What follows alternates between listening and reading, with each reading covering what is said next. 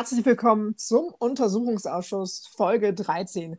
Wir stecken tief im Wahlkampf. Das Wetter ist wieder einigermaßen schön und vor allem sind alle Augen gebannt auf mögliche Koalitionsoptionen gerichtet. Dazu heute natürlich auch mehr. An der Leitung ist jedoch auch Leonhard und der begrüßt euch auch ganz herzlich hier beim Untersuchungsausschuss. Es sind noch 21 Tage bis zur Bundestagswahl und es wird nicht nur darüber äh, diskutiert, welche Koalitionsoptionen denn möglich oder realistisch sind, mhm. sondern auch darüber, welche vielleicht ausgeschlossen werden sollten. Uiuiui. Und ähm, es geht hoch her in der Woche nach dem ersten Triell zwischen den drei äh, Kandidaten und der Kandidatin bei RTL. Und ja, wir wollen auch unter anderem über Wahlkampf sprechen und zwar ein ganz ähm, spe spezifisches Thema, schwieriges Wort. ähm, aber zunächst mal, hallo Marvin, schön, dass wir, dass wir wieder hier sind. Finde ich auch wunderbar und ich habe natürlich wie die letzten Wochen auch schon immer eine kleine Frage für uns mitgebracht, die wir vorab besprechen können, etwas informell und zwar. Her damit. Dies, dieses Mal Trommelwirbel welche ist deine liebste politische Talkshow? Und wir gehen jetzt einfach mal davon aus, dass du sie guckst, weil ich weiß, dass das der Fall ist. Welche ist es? Um Gottes Willen, das ist eine schwierige Frage, eine ganz schwierige Frage.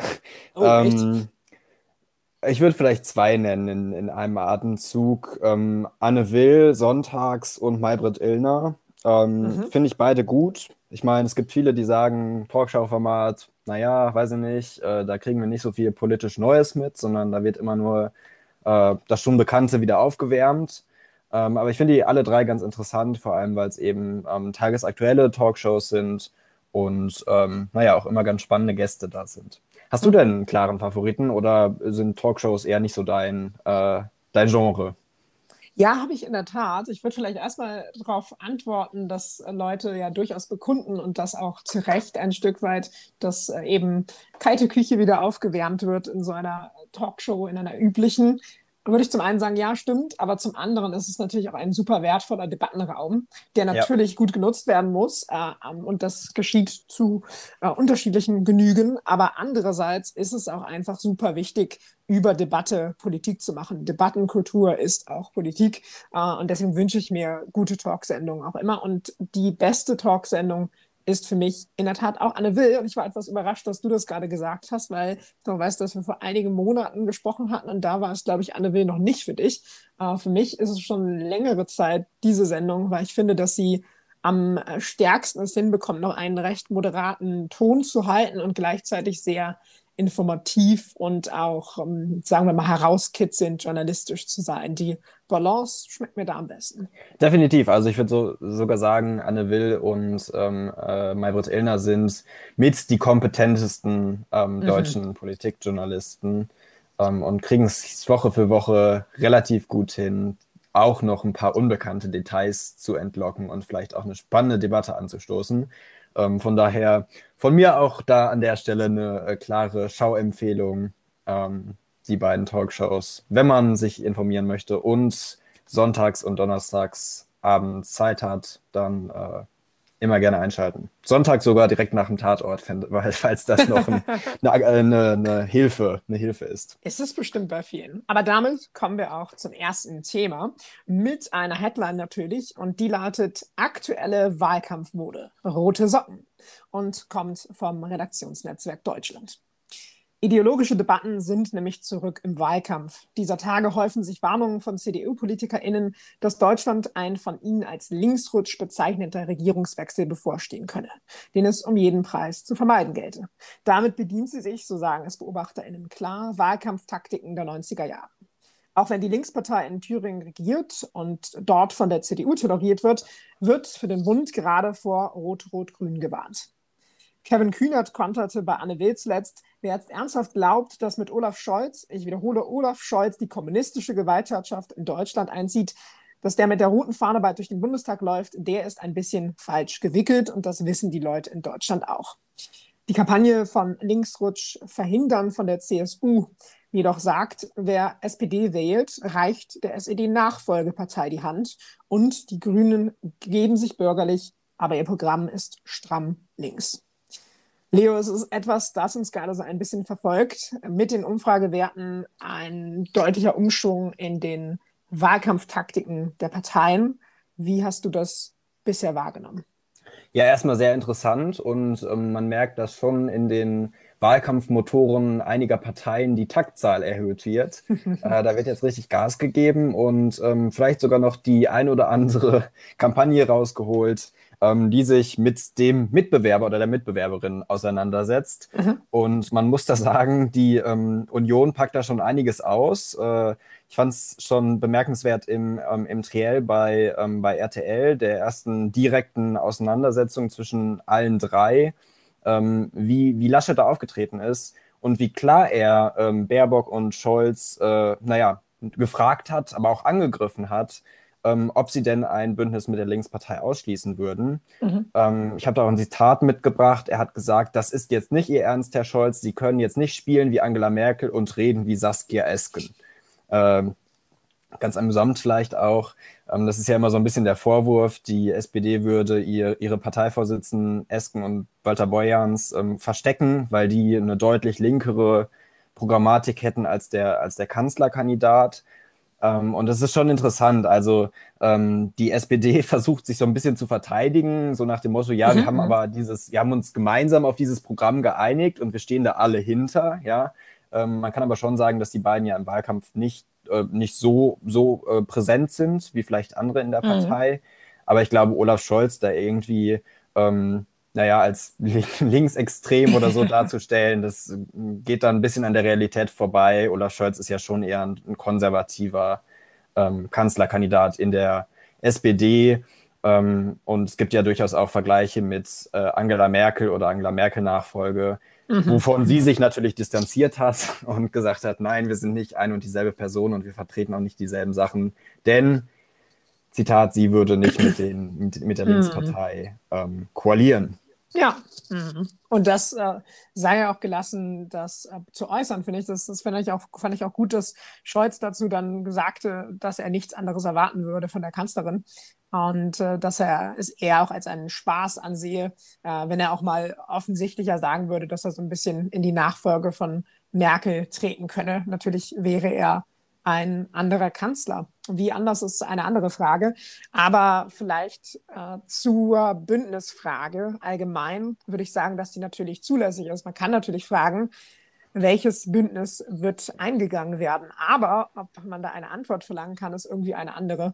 Ich finde nämlich, dass es vollkommen legitim ist, vor einer Wahl nicht Bündnisse ausschließen zu wollen. Ähm, gerade wenn eine Partei wie die Linke eben nicht vollkommen extremistisch ist, sondern höchstens einzelne MitgliederInnen hat, äh, vor allem MitgliederInnen, die politisch wirklich aktiv sind, äh, die ähm, extrem, äh, extreme Züge haben. Ähm, genau, aber was es vor allem ist, ist Verrohung der politischen Sprache und eine Art und Weise, Angst zu transferieren, vielleicht von den Umfrageergebnissen jetzt auf einmal in den Wahlkampf. Und das finde ich höchst bedenklich. Und da würde ich mir wünschen, dass eben die Versteifung der CDU, ich glaube, das wünschen sich auch viele BeobachterInnen im Wahlkampf, der Fokus nicht auf der Koalitionsfrage Rot-Rot-Grün liegen würde, sondern auf inhaltlichen Aspekten, die ja durchaus zu kritisieren sind und die, mit, der, mit der die CDU auch viel rausholen könnte. Ähm, aber so sehe ich gerade eher äh, Züge von amerikanischem Wahlkampf, Züge von Wahlkämpfen auch überall weltweit, wo über Angst versucht wird, WählerInnen äh, rauszukitzeln. Das haben wir ja gerade auch mit dem Linksrutsch verhindern der Kampagne der CSU gehört, eingangs, mhm. wie stark formuliert wird. Man hatte da die Formulierung gewählt, stramm links. Das ist militaristische Sprache und finde ich so einfach nicht notwendig, ähm, wenn man zumindest an die eigenen Argumente glaubt. Und das möchte ich der CDU zugestehen. Ja, ich finde das eine interessante Frage. Also mit der Linkspartei, ähm, Baerbock und Scholz haben ja die Koalition mit der Linkspartei nicht ausgeschlossen, aber an Bedingungen geknüpft. Mhm. Ähm, und zwar das Bekenntnis zur NATO. Das ist die ähm, rote Linie, über die auch nicht verhandelt wird. Und die soll dann oder müsste, wenn es so ein Bündnis geben würde, ähm, mhm. alles sehr, ähm, sehr starke Hypothesen, äh, dann müsste das auch im Koalitionsvertrag äh, äh, festgeschrieben werden. Interessant ist, ähm, Olaf Scholz im Interview mit dem WDR, beziehungsweise im, ich weiß nicht, TikTok, äh, Twitter, ähm, Video danach hat äh, ja angedeutet, dass er dann doch lieber die, äh, die große Koalition der dem äh, Rot-Rot-Grünen Bündnis vorziehen mhm. würde. Und ähm, vielleicht dann auch noch ein Statement von Susanne Henning-Welzow, der Parteichefin von der Linkspartei. Ähm, die hat im Interview gesagt, ein klares Bekenntnis zur NATO würde heute bedeuten, einem Kriegsbündnis tatsächlich die Stimme zu geben. Mhm. Und da haben wir dann halt auch schon den Punkt, mhm. äh, ist ein Bündnis mit der Linkspartei überhaupt realistisch? Eher nicht, würde ich sagen. Also es ist theoretisch eine, äh, eine, eine, eine, Möglichkeit, eine, äh, eine Möglichkeit, die eintreffen könnte, auch rechnerisch glaube, 51 Prozent in den letzten Umfragen oder etwas mhm. drunter, etwas drüber. Genau. Mm, aber ähm, was das angeht, äh, ist die Linkspartei dann doch äh, ja, Welten entfernt. Zwar gibt es Teile der Partei, die ja realistischeren ähm, oder die ja gemäßigteren ähm, Teile der Partei, die sagen, okay, wir müssen uns regierungsfähiger geben, wir müssen ähm, uns auf die anderen zubewegen. Ähm, Gregor Gysi ist einer davon. Aber ich glaube, so wie ähm, wie die Linkspartei sich aktuell aufstellt, äh, mit Janine Wissler und Henning Welt, so mhm. äh, ist das eher unwahrscheinlich, dass es so ein Bündnis geben wird. Ähm, und von daher interessant, dass sich Baerbock und Scholz da nicht von distanzieren. Aber die wissen natürlich auch, wir haben eine ähm, teilweise linke Parteibasis, ähm, die das vielleicht dann doch nicht so gut heißen würde, wenn man sich da distanziert jetzt.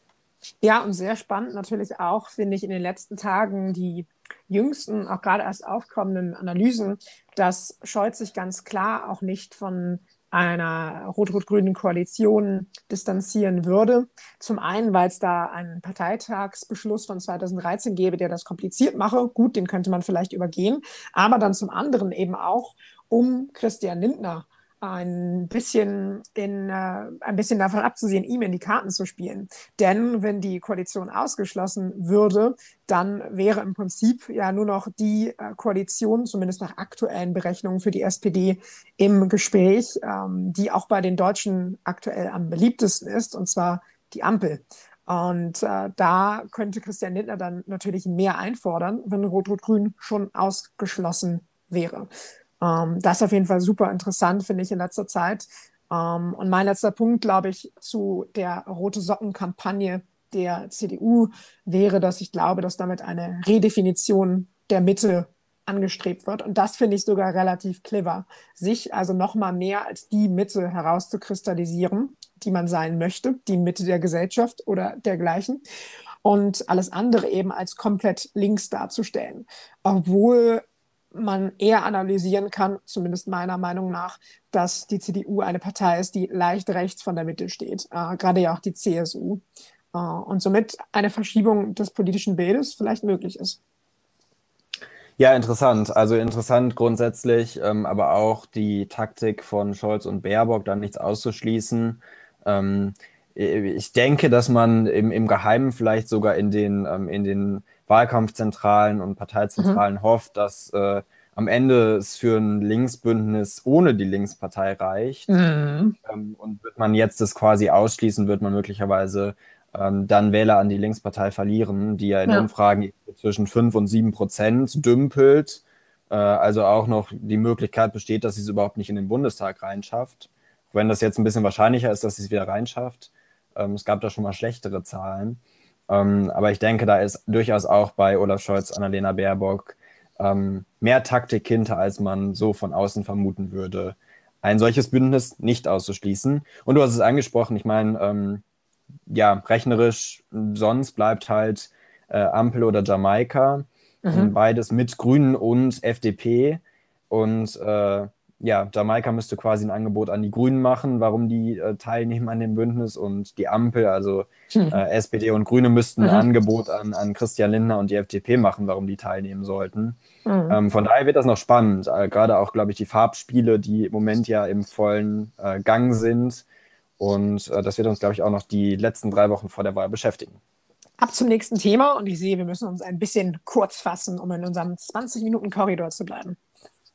Und das nächste Thema, ähm, da haben wir eine Schlagzeile vom Spiegel mitgebracht vom 31.08.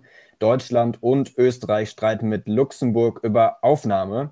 Worum geht es? In dieser Woche haben sich die EU-Innenminister zu einer Sondersetzung getroffen, um über die Lage der Evakuierung und die Aufnahme afghanischer Ortskräfte und anderer durch die Taliban gefährdeter Personen zu beraten. Streit gab es schon vorher. Der luxemburgische Außenminister Jean Asselborn ging in einem Interview mit der Welt Österreich und Slowenien an und forderte Widerstand gegen die Abwehrhaltung zur Migration. Am Ende muss man sagen, kam bei der Sitzung wenig rum, keine Kontingente für die Aufnahme, die unter anderem die EU-Kommission gefordert hatte. Stattdessen Geld für die Nachbarstaaten, die ja durchaus nicht unproblematisch sind, wenn man an Menschenrechte und Demokratie denkt. Marvin, ähm, ist dieser Gipfel das nächste Kapitel im Buch westlichen Versagens oder äh, wie würdest du die Ergebnisse der Sondersitzung der Innenminister bewerten? Ich denke schon, dass man das so sagen kann, auch bei deiner zugespitzten Formulierung. Ähm, einfach nächstes Kapitel des äh, westlichen Versagens, weil man sich gar nichts traut, weil man im Prinzip aus so einer Konferenz, aus so einer wichtigen Zusammenkunft herausgeht, obwohl man natürlich auch Zeit hatte, sich auf Flüchtlingsströme eventuelle vorzubereiten und im Prinzip nichts beschlossen hat, außer finanzielle Hilfen für die Nachbarländer von Afghanistan, um Flüchtlinge möglichst dort zu halten. Und so direkt wird das ja auch gesagt. Und mh, mm, das finde ich insofern eine desaströse Aussage, da zum einen die Rettungsaktion auf dem Flughafen Kabul, die ja sowieso eine relativ kleine war, wenn man bedenkt, wie viele Leute noch im Land sind. Natürlich mhm. militärisch super gefährlich für die Soldatinnen, großer Respekt, aber ähm, einfach äh, von den reinen Zahlen her eine kleine Aktion, dass man dann nicht die Verantwortung übernimmt und zumindest sagt, so und so viele Personen können wir zum einen weil wir reich sind, zum anderen aber natürlich auch, weil wir die Verantwortung für ein Versagen in Afghanistan tragen, was in der deutschen Politik zumindest immer betont wurde über die letzten Wochen, so viele Leute sagen wir zu aufzunehmen. Und äh, besonders spannend fand ich da auch nochmal äh, davon zu hören, äh, in der FAZ wurde auch zuletzt berichtet, dass äh, die EU-Kommission über ein geregeltes Resettlement-Programm beispielsweise 10.000 Euro pro Person sogar an die Staaten zahlt, und dass sie konkrete Zusagen erwartet haben. Ähm, da könnte man eine Verschiebung nach Afghanistan vornehmen. Äh, zu der Konklusion ist man aber nicht gekommen. Leo, was ist dein bisheriger Eindruck? Ja, ich finde es relativ interessant. Vor allem das Interview mit Asselborn, mit der Welt. Da mhm. hatte er gefordert, dass es ähm, 40.000 bis 50.000 europäische Resettlement-Plätze für geflüchtete Personen aus Afghanistan geben soll ähm, vor allem eben für Mädchen, Frauen, ehemalige Richterinnen und Menschenrechtsaktivisten. Ähm, er hatte schon vorher die Prognose abgegeben, dass da nicht viel bei rumkommt. Ich zitiere, ich erwarte keine Wunder. Ich wäre schon zufrieden, beim Verlassen der Sitzung feststellen zu können, dass die Flamme der Humanität in der EU nicht total erloschen ist. Mhm. Das ist schon eine ziemlich heftige Aussage, wenn man das mal ähm, so betrachtet. Und in Richtung Sebastian Kurz, Kanzler Österreich, sagte er, ähm, wenn es nach Kurz und Company ginge, dann hätten wir effektiv keine Migra Migration mehr auf dem Mittelmeer. Aber sollen wir etwa alle Flüchtlinge, die wir auf dem Meer retten, zurückschicken in diese schrecklichen und vielfach brutalen Lager in Libyen? Ähm, und er erinnert daran nochmal, dass Irland, Portugal und Luxemburg zusammen mit Deutschland und Frankreich die einzigen sind, die regelmäßig mhm. Geflüchtete aufnehmen. Und ähm, Kritik gab es dann an diesen Aussagen vom deutschen Innenminister Horst Seehofer, der gesagt hat, Herr Asselborn sollte ein bisschen stärker die Probleme betrachten, die große Länder in der Europäischen Union haben. Ähm, das auch dann schon mal eine Aussage. Von daher, ähm, wenn man nach einer Einschätzung fragt, wie die Stimmung in dieser Sondersitzung war, ähm, wahrscheinlich eher weniger freundschaftlich, eher geschäftsmäßig. Und das, was bei rumgekommen ist, ist dann ja auch nicht, nicht sonderlich überzeugend. Also mhm. ähm, das Ziel der Europäer, ich glaube, so kann man es definieren, Unterbringung der Geflüchteten in den Nachbarländern Afghanistans. Ja. Äh, das sind unter anderem Usbekistan, Tadschikistan, Iran und Pakistan. Ähm, die meisten Nachbarländer haben allerdings ihre Grenzen bereits seit einiger Zeit geschlossen und wollen nur den Transit von Personen erlauben, ähm, sofern die die richtigen Papiere und Zusagen eines Auf Aufnahmelandes besitzen. Heiko Maas war ja auch in diesen Ländern, hat Gespräche geführt, ähm, inwiefern da zusammengearbeitet werden kann und inwiefern ja diese Länder mit deutscher Unterstützung eben ähm, bei der Evakuierung helfen können, mhm. beziehungsweise die Grenze öffnen können. Ähm, und Maas sagte auch bei einem Besuch in Katar, es führt kein Weg vorbei an Gesprächen mit den Taliban. Ähm, es geht im Moment nicht um die Frage der völkerrechtlichen Anerkennung, es geht um die Frage praktischer Probleme.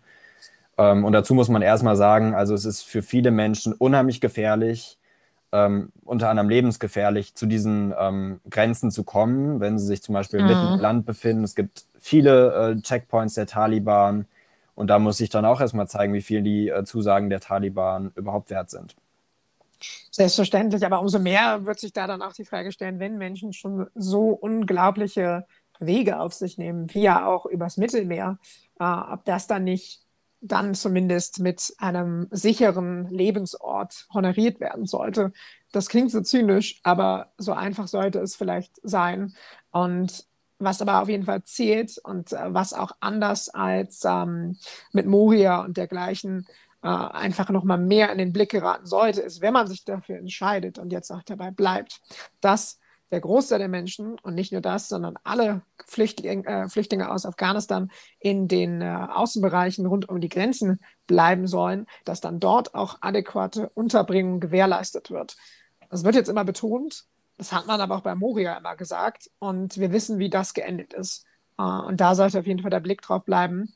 Es ist auf jeden Fall ähm, sehr spannend, wie sehr die Migrationspolitik jetzt wieder in den Mittelpunkt rücken könnte ich bin mir aber nicht sicher, ob das der Fall sein wird, weil natürlich der Wahlkampf auch vieles überschatten wird und mhm. Außenpolitik ist eigentlich nicht das, womit man Wahlkämpfe in Deutschland gewinnt. Ich möchte auch erwähnen, dass äh, Horst Seehofer bei der Innenministerkonferenz der EU, äh, bei der letzten, nicht bei dieser, über die wir jetzt gesprochen haben, am 15.07., wo man natürlich auch schon über Afghanistan hatte sprechen können, weil zu erwarten war, dass das Land irgendwann fällt, nicht zugegen war. Äh, und das finde ich etwas bedenklich und wünsche mir dann, egal von welcher Partei, einen etwas engagierteren Innenminister in dieser Frage. Heiko Maas, SPD, da muss man dazu sagen, der ist im Moment engagiert. Der versucht, äh, sich in Schadensregulierung oder Schadensbegrenzung ähm, mhm. im Moment in Gesprächen mit ähm, ja, allen beteiligten Parteien.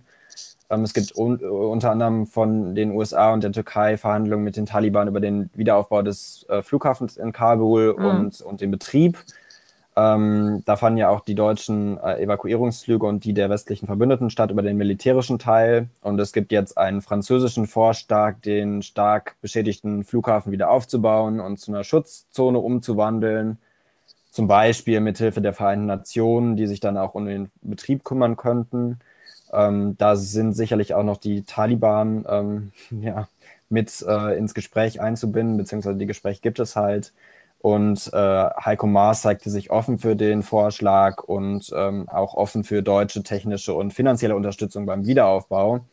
Ähm, Maas auch hier ein bisschen unter Druck äh, wegen ja, seiner Bilanz der Evakuierungsmission ist er angeschlagen und viel Hoffnung beruht im Moment auf dem deutschen Botschafter Markus Potzel, ähm, der derzeit mhm. auch in Doha mit den Taliban verhandelt. Da vielleicht noch eine kleine Empfehlung von mir. Es gibt einen unheimlich guten Beitrag von Andreas Künast auf zdfheute.de. Der Artikel heißt äh, Deutscher Unterhändler in Doha, Herr Potzel, WhatsApp und die Taliban. Mhm. Ähm, kann, man sich, kann man sich geben, wenn man, wenn man Lust hat, noch ein bisschen mehr darüber zu erfahren, wie das im Moment funktioniert. Ähm, von daher ist es eine schwierige Lage. Ähm, und die fängt nicht an mit, ähm, mit einem Problem der Unterbringung oder ein fehlender Solidarität in Europa, mhm. sondern eben mit dem Problem in Afghanistan. Ähm, das darf man da, glaube ich, nicht mhm. diskutieren, auch wenn wir uns gerade in Wahlkampfzeiten befinden. Danke für deine Empfehlung, Leo. Und damit sind wir auch auf der Zielgeraden und wollen euch in einen schönen Spätsommertag äh, entlassen, aber natürlich auch daran erinnern, die Briefwahlunterlagen vielleicht zu äh, beantragen oder euch die Frage zu stellen, so wie wir, wann gehen wir eigentlich wählen und ähm, was machen wir sonst so an diesem schönen Wahlsonntag, dem 26.09. Ganz genau, noch 21 Tage. Ähm, alle Wahlbenachrichtigungen sollten verschickt sein. Also wenn man noch keine hat, dann vielleicht ja. mal nachfragen. Und äh, es gibt jetzt seit kurzem den Wahlomaten zur Bundestagswahl ähm, von der Bundeszentrale für politische Bildung. Da kann man mal die 24 oder ich glaube 36 Fragen, ich weiß nicht ganz genau, ähm, alle mal durchwischen und gucken, wie man selbst so äh, zu den Fragen steht und dann die Antworten mit denen der Parteien vergleichen und gucken, was so zu einem passt. Es gibt auch ein Konkurrenzprodukt, den Vote Swiper, auch zu empfehlen. Ähm, von daher kann man sich da gut informieren, vielleicht nochmal in die Programme reinlesen. Ähm, denn die heiße Wahlkampfphase hat begonnen, wir sind mittendrin. Mhm und freuen uns schon auf die nächste Woche und die nächste Folge Untersuchungsausschuss. Macht es gut. Unser Intro ist von Daniel Leichle. Tschüss. Vielen Dank. Ciao.